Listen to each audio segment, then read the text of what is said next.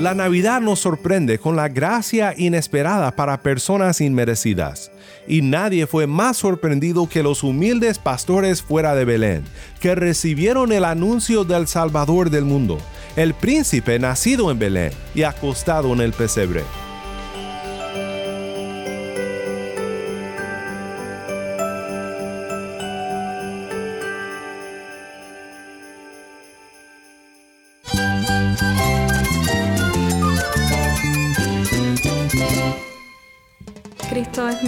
Cristo es el Rey del universo, es quien guía nuestras vidas. Él es grande y amoroso. Él es real. Solamente Jesucristo es nuestro Señor y Salvador. Es mía quien me fortalece. En Cristo Jesús hay esperanza, hay paz. Y nuestro Dios es un Dios de rescate. Estás escuchando a El Faro de Redención, Cristo desde toda la Biblia para toda Cuba y para todo el mundo.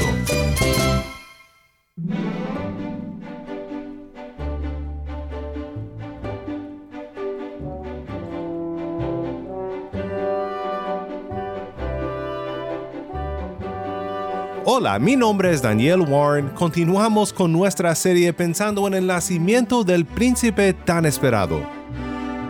Antes de comenzar el estudio de hoy, quiero que vayamos con nuestro compañero Yamil en La Habana, Cuba. Yamil nos acompaña junto con una hermana en Cristo que nos compartirá una linda reflexión sobre el significado de la Navidad. Buenas tardes Daniel, en esta ocasión tenemos una hermana que quiere compartir. Hermana, buenas tardes, ¿me puede decir tu nombre? Maite. Maite, puedes contarle a los hermanos que estén escuchando ahora el programa una breve reflexión sobre la Navidad, en particular en nuestro pueblo de Cuba. ¿En qué piensas cuando llega a esta fecha? Pienso en el nacimiento. Cuando pienso la palabra Navidad es nacimiento y yo veo que podemos aprovechar todo este tiempo para que Cristo pueda nacer en el corazón de cada aquella persona que hemos estado tratando en la vida. Cada persona puede tener la experiencia de nacer de nuevo y nacer en Cristo Jesús. Y para mí la palabra Navidad significa un nuevo nacimiento y un nuevo nacimiento a todo aquel que tenga Cristo en su corazón. Por eso me gusta tanto la Navidad. Realmente esta época para mí es muy especial.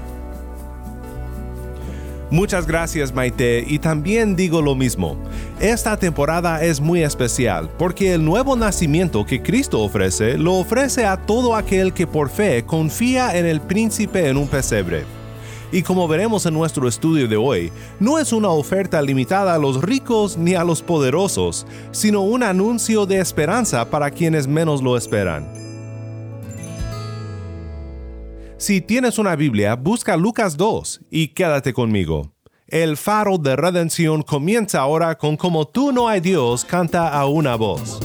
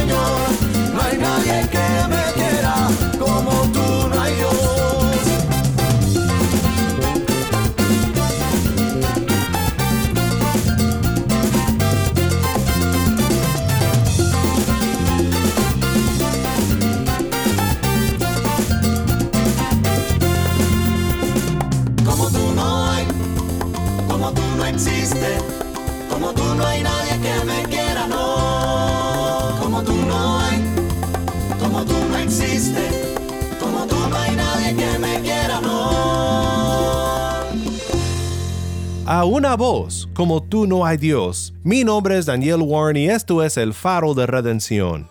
Cristo desde toda la Biblia para toda Cuba y para todo el mundo.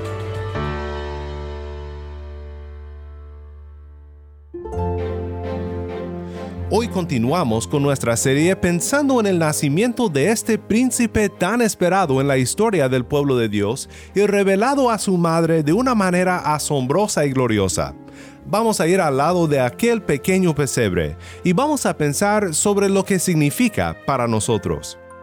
Para dar comienzo a nuestro estudio, escuchemos de nuestra hermana Tai, que nos comparte la lectura de Lucas 2, de la Biblia para niños que tanto amamos aquí en el Faro, de Sally Lloyd Jones, esto es Historias de Jesús.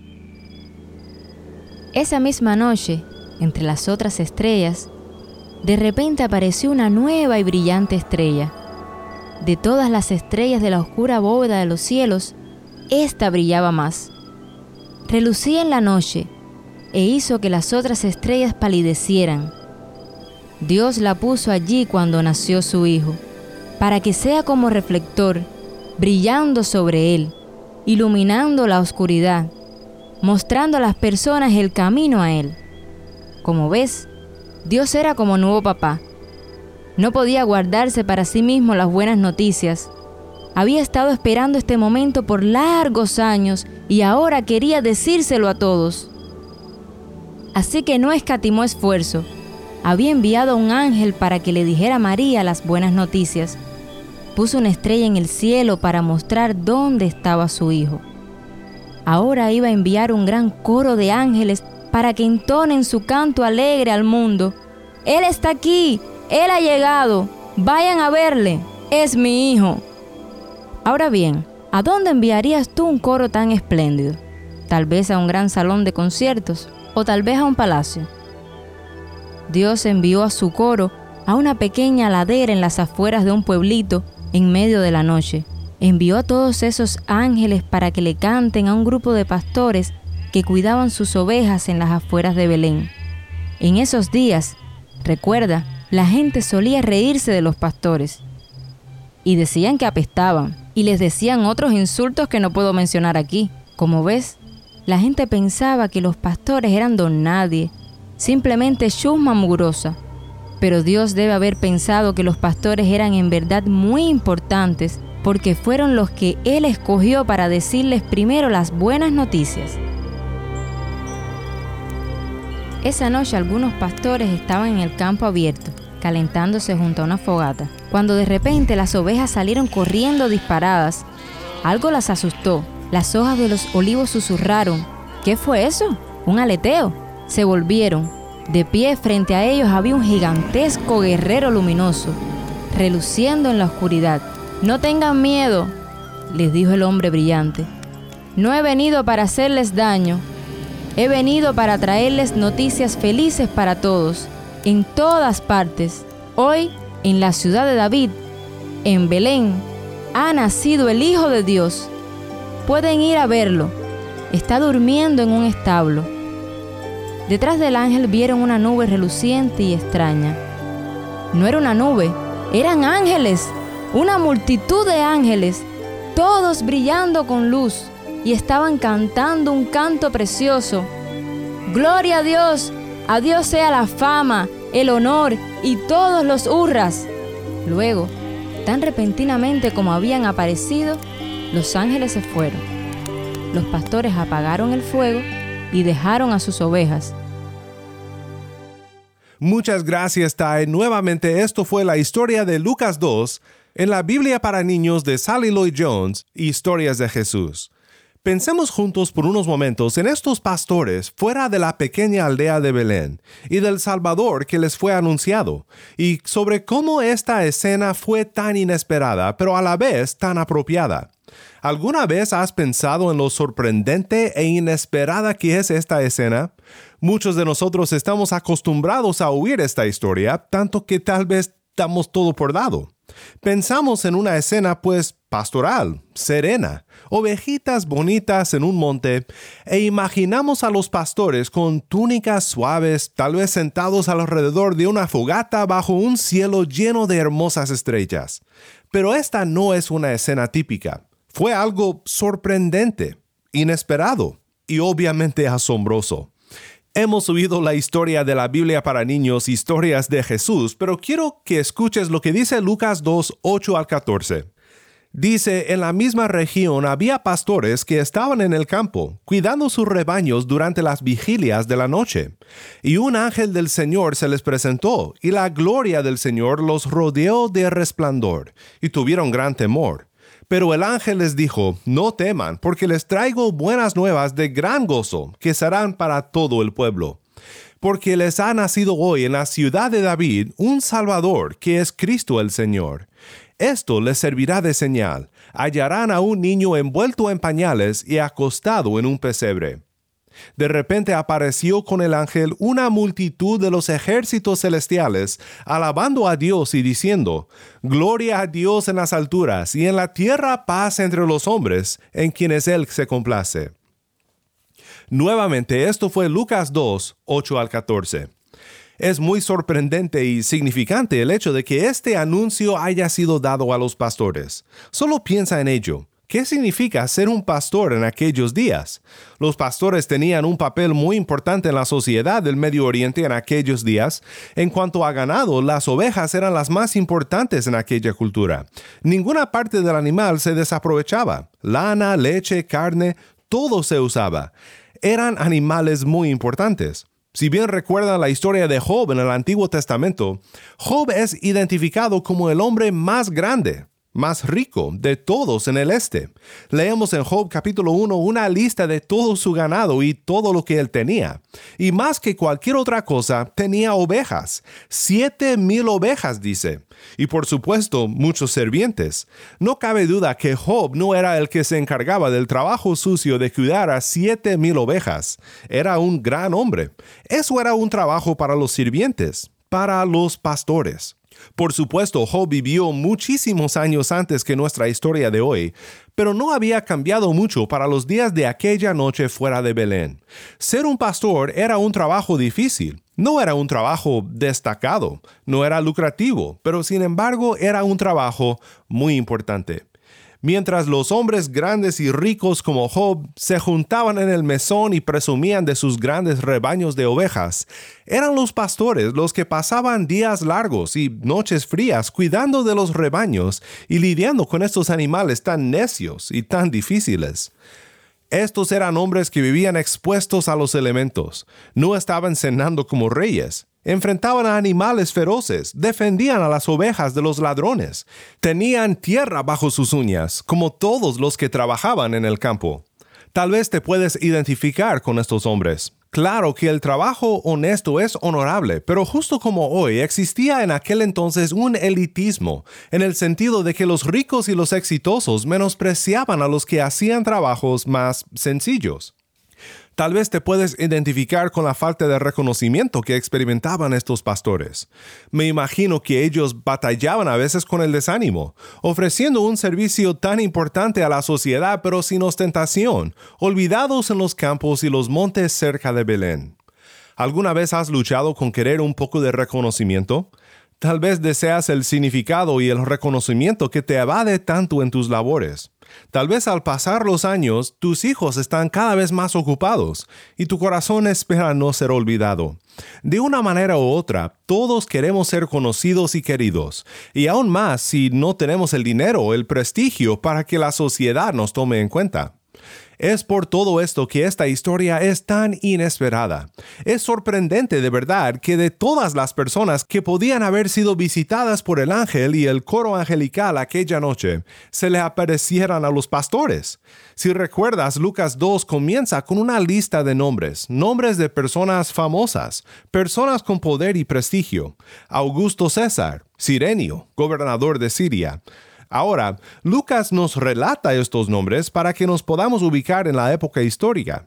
Pero luego, cuando empieza a contar la historia, estos hombres grandes y poderosos e impresionantes se desvanecen en el trasfondo de la historia. La cámara cambia de ángulo, enfocándose en la noche oscura, en un campo insignificante al parecer cerca de Belén. Y esto no es ninguna coincidencia, porque Dios nos quiere contar una historia acerca de su gracia redentora. Mira, las buenas nuevas no vinieron primero a los ricos, ni a los poderosos, ni tampoco a los famosos. No, las buenas nuevas vinieron a los marginados, a los olvidados, a los humildes, a los de pocos ingresos. El más grande anuncio en la historia, el Salvador nacido es. Este anuncio vino a los que el mundo no ha tomado en cuenta. Esta es una verdad que llega al corazón del Evangelio. Y por eso, aunque en primer lugar es inesperado que estos pastores hayan recibido las primeras noticias del nacimiento de Jesús, es también muy apropiado. Es apropiado que hayan sido los menospreciados, los pobres y los olvidados los que escucharon primero sobre el nacimiento de Jesús, porque el Rey de Reyes, el Salvador del mundo, no nació en una familia rica, no comía con cuchara de plata, y no llegó como un prestigioso y poderoso conquistador. No, nuestro Señor nació como un bebé indefenso en una familia humilde, y su primera cuna fue un pesebre. Esto es realmente asombroso. El Evangelio es asombroso. Es la historia de la gracia de Dios para con los indefensos, para con los necesitados, los perdidos. Es la historia de la gracia de Dios para ti y para mí.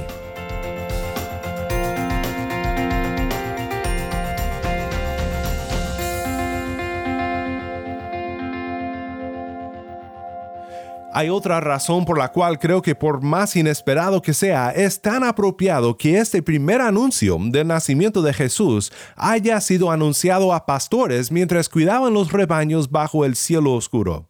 Hablamos sobre la importancia de las ovejas como una fuente de riqueza en aquella cultura, pero sabes, las ovejas servían otro propósito. ¿Recuerdas? Las ovejas eran parte integral en los sacrificios de Israel. Algunos sospechan, es imposible confirmarlo por supuesto, pero algunos sospechan que estos pastores, por su proximidad a Jerusalén, cuidaban ovejas que se usaban para los sacrificios. Piensa en la Pascua, cuando las familias pintaron los marcos de las puertas con la sangre de corderos, y la muerte pasó sin tocarles. O piensa en los leprosos, los más menospreciados y marginados de Israel. Ellos, para ser purificados, podían traer a un cordero como parte de su ofrenda. Las ovejas, en especial los corderos, eran muy importantes en el sistema sacrificial, pero no eran la respuesta final a nuestro problema del pecado. Nada de esto podía purificar al paría, no podía liberar finalmente al ser humano de la muerte. No, todo esto solo apuntaba hacia Jesús, el sacrificio final para el pecado, el Cordero de Dios, anunciado a los pastores rodeados por sus corderos aquella noche. Este niño nacido en Belén crecería y al comenzar su ministerio público sería declarado por Juan el Bautista como el Cordero que quita pecado del mundo. Tú y yo necesitamos de este sacrificio final, porque el ser marginados y olvidados no es nuestro más grande problema. La venida de Cristo da esperanza a los marginados, es muy cierto, pero aún más gloriosamente, la venida de Cristo da esperanza a los condenados. El más rico y el más pobre por igual están en la bancarrota espiritual, sin ningún medio por el cual pagar el precio de su rescate. No puedes comprar tu redención, pero Cristo vino a pagar el precio en tu lugar. Dice Primera de Pedro capítulo 1 versículos 18 y 19, sabiendo que fuiste rescatado de tu vana manera de vivir, la cual recibiste de tus padres, no con cosas corruptibles como oro o plata, sino con la sangre preciosa de Cristo, como de un cordero sin mancha y sin contaminación. Estos sí que son noticias inesperadas y asombrosas, nuevas de gran gozo para todo el pueblo. El sacrificio final, el cordero que quita el pecado del mundo, nacido en Belén.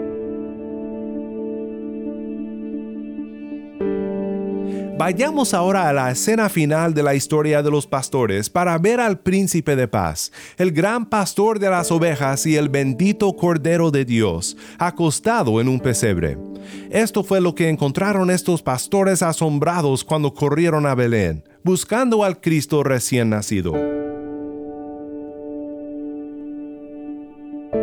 Bajaron corriendo por la colina. Entraron por las puertas de Belén, pasaron por las estrechas calles empedradas, entraron por un patio, bajaron por algunos escalones, pasaron por un mesón, dieron vuelta por una esquina, saltaron por un cerco hasta que al fin llegaron a un establo, recuperaron su aliento. Entonces, en silencio, entraron de puntillas se arrodillaron sobre el suelo de tierra.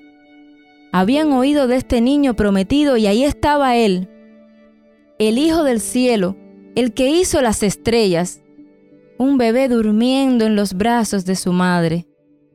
Este bebé sería como la estrella brillante que resplandecía en el cielo esa noche, una luz para iluminar todo el mundo, alejando la oscuridad, ayudando a la gente a ver y mientras más negra fuera la noche, con más fulgor brillaría la estrella. El herido fue por mi rebelión y sobre él el castigo llevó de nuestro dolor. Sufrió él por mí en esa cruz, cargando en él mis pecados pagó, justificado soy. Y con su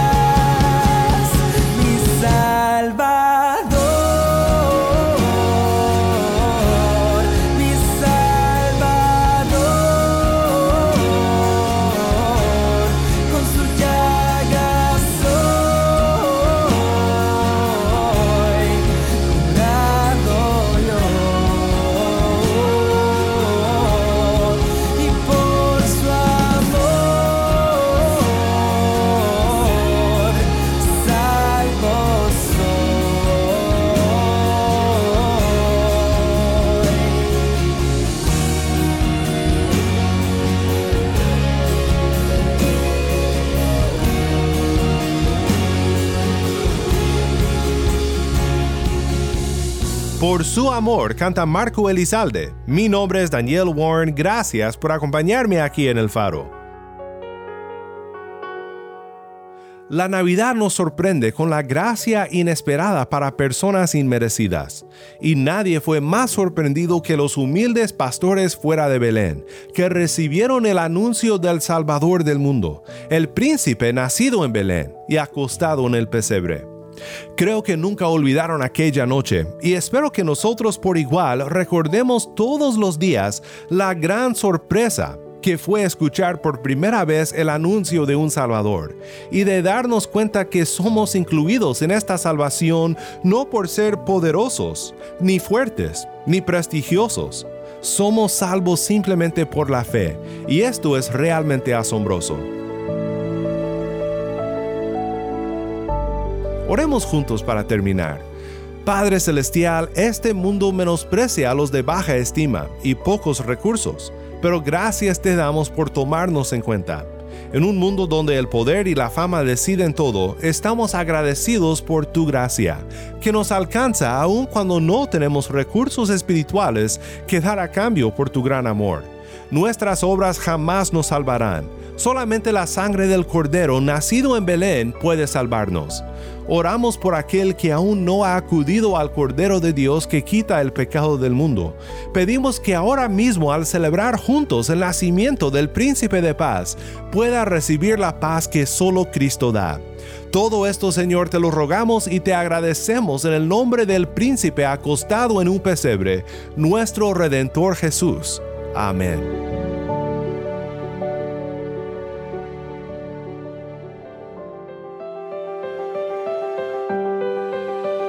El Faro de Redención como programa radial fue ideado para Cuba, pero ha crecido a un nivel global y si estás en sintonía fuera de Cuba, te agradezco por pasar estos tiempos con nosotros estudiando temas que nos fortalecen en nuestra fe y en nuestro caminar cristiano. No olvides que también nos puedes seguir en las redes sociales, en Facebook, Instagram y Twitter. Solo busca el Faro de Redención. Allí encontrarás más contenido durante la semana para animarte en tu fe y para mantenerte informado sobre el ministerio del faro. Para más información sobre este ministerio y sobre cómo tú puedes formar parte de nuestra misión, visita nuestra página web elfaroderedención.org. elfaroderedención.org. Mi nombre es Daniel Warren. Te invito a que me acompañes mañana en esta serie El Príncipe en un Pesebre, la luz de Cristo desde toda la Biblia para toda Cuba y para todo el mundo, aquí en el Faro de Redención.